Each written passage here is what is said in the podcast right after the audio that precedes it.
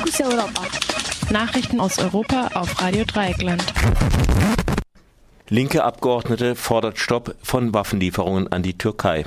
Die Abgeordnete der Partei Die Linke im Deutschen Bundestag, Sevim Dardelen, hat den Stopp aller Waffenlieferungen an die Türkei gefordert. Dardelen begründet ihren Vorstoß mit der Unterstützung radikal-islamischer Gruppen im syrischen Bürgerkrieg durch die Regierung in Ankara bzw. den Präsidenten Tayyip Erdogan.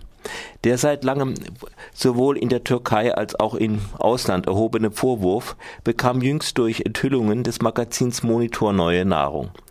Im Mai hatte die türkische Zeitung Cumhuriyet Fotos von einer Waffenlieferung nach Syrien veröffentlicht.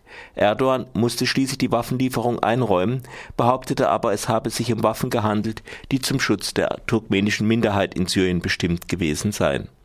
Berlin lehnt Schuldenschnitt für Athen ab.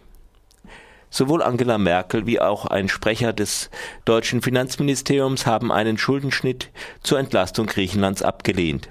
Die Begründung ist einfach. Nach dem Euro-Vertrag gehe das nicht. Kritikerinnen bemerken allerdings seit langem, dass dieser Vertrag durch die Übernahme von Bürgschaften für Kredite an Griechenland ohnehin bereits verletzt sei. Anders für die erneute Diskussion um einen Schuldenschnitt waren Äußerungen der Chefin des Internationalen Währungsfonds, Christine Lagarde, wonach der, die derzeitige Schuldenlast für Griechenland untragbar sei. Der IWF hat ein, seine Kredite an, für Griechenland allerdings kurzfristiger vergeben und wäre heute von einem Schuldenschnitt nicht mehr sehr betroffen. Ein wenig Bewegung gibt es in Berlin jedoch doch.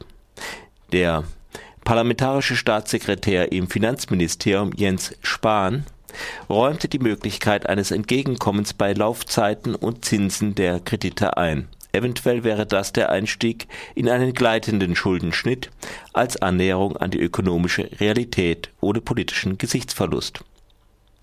Ägypten Maulkorbgesetz für Journalistinnen. Der ägyptische Präsident General Abdel Fattah Assisi hat ein Antiterrorgesetz unterzeichnet, das vor allem die Pressefreiheit einschränkt. So sollen Journalistinnen, deren Angaben von den Angaben ägyptischer Behörden abweichen, zukünftig eine Geldstrafe in einer Spanne zwischen ungefähr 20.000 und 50.000 Euro zahlen, je nach Umrechnung. Eine ursprünglich vorgesehene Haftstrafe von zwei Jahren wurde nach weltweiten Protesten von Journalistenverbänden fallen gelassen. Außerdem sieht das Gesetz die Einrichtung von Sondergerichten und Straffreiheit für Polizisten vor, wenn sie Gewalt in Ausübung ihrer Pflichten anwenden. Für die Gründung terroristischer Vereinigungen wird die Todesstrafe oder lebenslange Haft verfügt, für Mitgliedschaft bis zu zehn Jahren Haft Anlass für die Einschränkung der Pressefreiheit waren Berichte über hohe Verluste der Armee bei Kämpfen mit Anhängern des Islamischen Staates auf dem Sinai. Nach Angaben eines Armeesprechers sollen 21 Soldaten bei den Kämpfen umgekommen sein.